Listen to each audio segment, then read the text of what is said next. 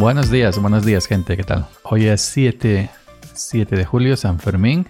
Yo soy Yoyo Fernández, el Yoyo308 en Twitter y esto es Sube para arriba, el podcast que nunca deberías haber escuchado. ¿Qué tal? ¿Cómo estáis? Hoy por aquí ha amanecido nublado y bueno, pues la temperatura dentro de la fecha que estamos es soportable. ¿Qué tal os ha parecido el reporte del, tiempo? Bueno, hoy quería hablar de, eh, del tema de actualidad, un tema candente, y no es la eliminación de, España de la Eurocopa, que por otro lado yo dentro de, lo que cabe creo que ha hecho un buen papel. No he visto todos los partidos, he visto trozos de, de algunos. Ayer Ayer iba, tenía pensado ver el partido, pero me eché una mejilla por la tarde, eso de la siesta, y me desperté a las 11 de la noche. Así que vi eh, un poco de la segunda parte de la, de la prórroga, de la prórroga segunda parte y la tanda de penaltis. Eh, donde fuimos eliminados, la tanda de penaltis ya sabéis que es una lotería. Pero bueno, no obstante, eh, yo creo que hay que darle la enhorabuena a los chavales de la selección porque lo han hecho bien. Gente nueva en la selección que hay que refrescar, hay que darle oportunidad a los nuevos y bueno, dentro de cabe lo, han hecho bien.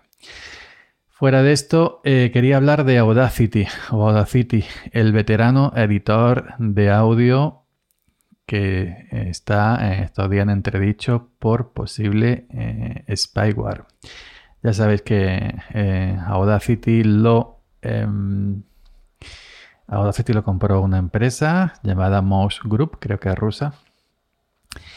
Y bueno, pues dentro de los planes para mejorarlo, tanto em, como software de edición de audio, tanto como la interfaz gráfica, algo que los usuarios de, de Audacity estamos pidiendo hace siglos, que mejoren la interfaz gráfica porque Audacity es un potentísimo, potentísimo editor de audio, de lo más completo diría yo, de, la rama de, software libre y gratuitos. Y, más potente que algunos de pago, ¿eh? Y algunos conocidos. Pero bueno, eh, pues eh, esta empresa cuando lo ha comprado, pues lo primero que hizo fue anunciar que iba a incorporar a partir de X versión, que será la 303, estamos en la 302, pues ah, va a incorporar telemetría para recabar datos técnicos para la mejora del producto. Hasta ahí es entendible, ¿no? Por ejemplo, que recabe información sobre en qué sistema operativo está, procesador, memoria, si el Windows, si el Linux, si el MacOS, etc. Luego ya pues también, em, em, también dijeron que, que bueno, que se iba que era una opción que se podía em, activar o desactivar las preferencias del sistema, de las preferencias del propio Audacity. También se recogería la IP, esto ya ha molestado bastante y es bastante comprensible. Y que bueno, y que em, todo siempre con miras a, mejorar el producto, ya que los usuarios, los usuarios de, de Audacity nos mandan reportes cuando tiene un fallo Em, no tienen costumbre, pues entonces los, los, desarrolladores no pueden saber en qué, en qué ha fallado y cómo ha fallado y dónde ha fallado. Es decir, en qué máquinas ha fallado, en qué ha fallado, si ha fallado a la hora de editar, de editar cierto... Eh, quitar silencio, si ha fallado la hora de tal y cual, etcétera. Ni en qué máquina, si ha sido AMD, si ha sido Intel, si ha sido con tanto RAM, con, en, qué sistema operativo, etcétera. Siempre que sean eh, a mí me parece perfecto siempre que sean datos técnicos, datos técnicos de hardware eh, y anónimos. Datos técnicos y anónimos. Pero la cosa ha cambiado una mejilla. Dicen ahora que, mm, bueno, le van a cambiar la licencia que pueden recopilar datos como, además, la IP en el sentido de, bueno, de, primero decían de que eh, se, quedaría, se quedaría en sus servidores y eso no se compartiría con nadie. Bueno, primero dijeron que se iban a almacenar unos servidores de, Google y de una empresa rusa que no recuerdo el nombre. Mm, evidentemente eso ya, eso ya no es. Eso ya no es. Luego se retractaron y dijeron no, que los servidores iban a ser propios y bueno, si los servidores son propios y tienen el compromiso de que los, datos que se recogen una vez, pues ya le hayan servido para, hacer sus cábalas técnicas se destruyen, pues mira. Pero ahora dicen, ahora han dicho que estos datos que se recogen, que ya no serían tan anónimos y que, y que se pueden compartir con las autoridades llegados ciertos casos. Y además que también van a cambiar la licencia y por el tema de que se van a recoger estos datos personales mm, y que, eh, y que como la licencia va a cambiar, ah, no van dentro de la licencia, de la nueva licencia, no quieren, es decir, no, no pueden usar Audacity los menores de edad.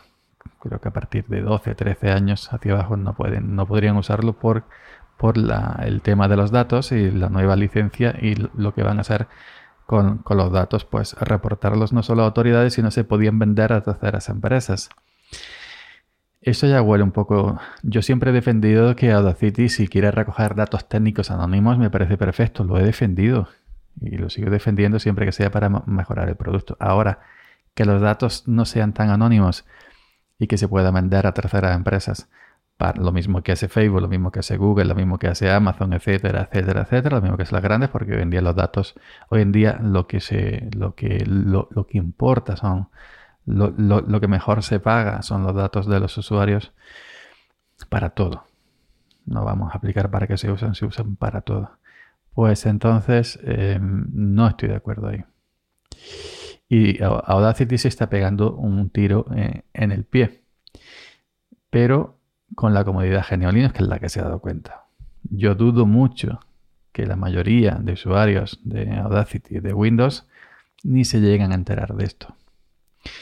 Lo mismo que pasaría con los de MacOS, ¿no? No se van a llegar a enterar de esto. Esto nos enteramos, nos enteramos la gente del mundillo, del mundillo de Genelinos y software libre. Y aún así, la, gente de, Windows y de MacOS que usan simplemente para editar audio, no se preocupan de, de, otros temas más allá, pues tampoco le va a importar, ¿no? Si recoge un dato y lo envía a, la gente de a la gente de, de Mosh Group, no. Yo, eh, yo como, como bien sabéis, uso MacOS y también uso Windows y, uso Linux y uso Audacity, pero sí estoy preocupado, evidentemente, e, evidentemente por, por estos datos. Entonces, em, eh, van por un mal camino. Yo pienso que van por un mal camino. Al menos Em, es que ahora mismo se dicen una cosa y luego se retractan y se desdicen en, su. hacen, crean un reporte en su página de GitHub, dicen una cosa, luego no, esto es que a lo mejor no lo habéis entendido, ha sido mal redactado. Entonces, yo creo que hay que esperar hasta qué punto, hasta qué punto hay que esperar, hasta qué punto eh, van a llegar, ¿no? Con el tema este de la telemetría.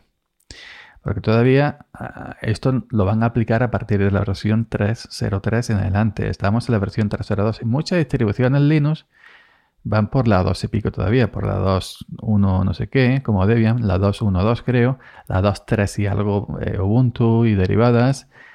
Eh, algunas, algunas distribuciones Rolling Rollis eh, ni, siquiera han, dado el salto a las 3. Es decir, que habrá ah, mucha distribución en Linux que, de aquí a que pisen la versión 3 mm, pasarán muchos años. Y de aquí a que lleguen a la 3.03 pasarán muchos años.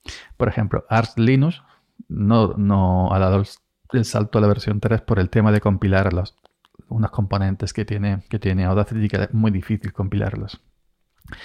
Otra opción, otra opción que hay es, em, eh, otra opción que hay es que eh, si tú mm, también te puedes compilar por tu propia cuenta, en mi, en mi blog, en mi canal de YouTube hay tutoriales para la gente de Linux de, cómo compilar el Audacity de manera manual de código fuente, pues a la hora de compilar hay una opción para no incrustar, mm, mm, deshabilitar la telemetría cuando se, cuando se compila y tú te puedes compilar el Audacity sin la parte de la telemetría, sin que la incruste.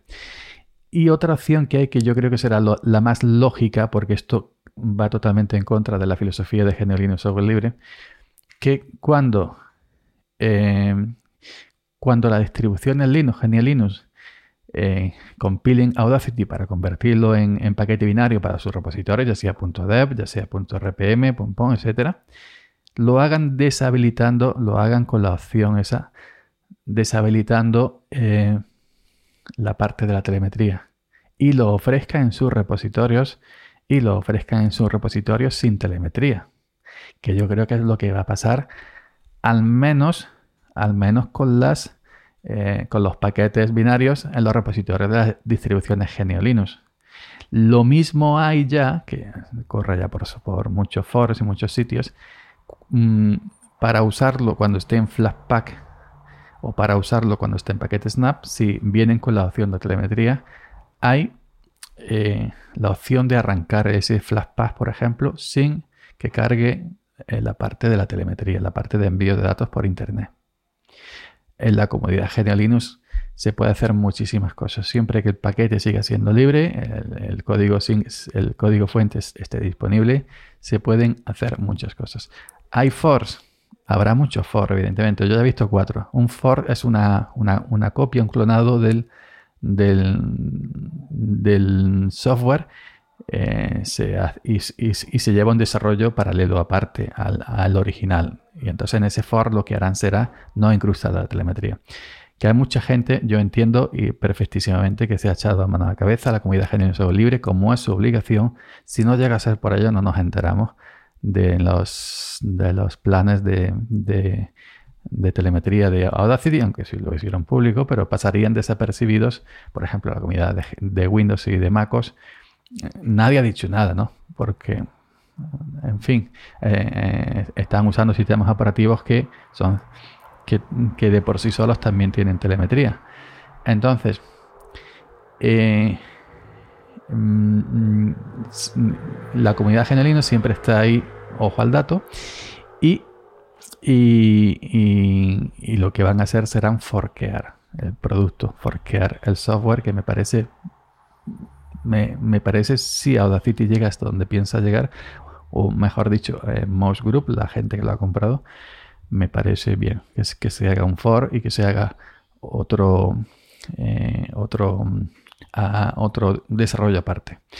Que, em, que bueno, que tenemos muchos casos de, software que se han forqueado y que han tenido éxito. El caso de LibreOffice cuando em, lo, separaron de OpenOffice, creo que era, ¿no?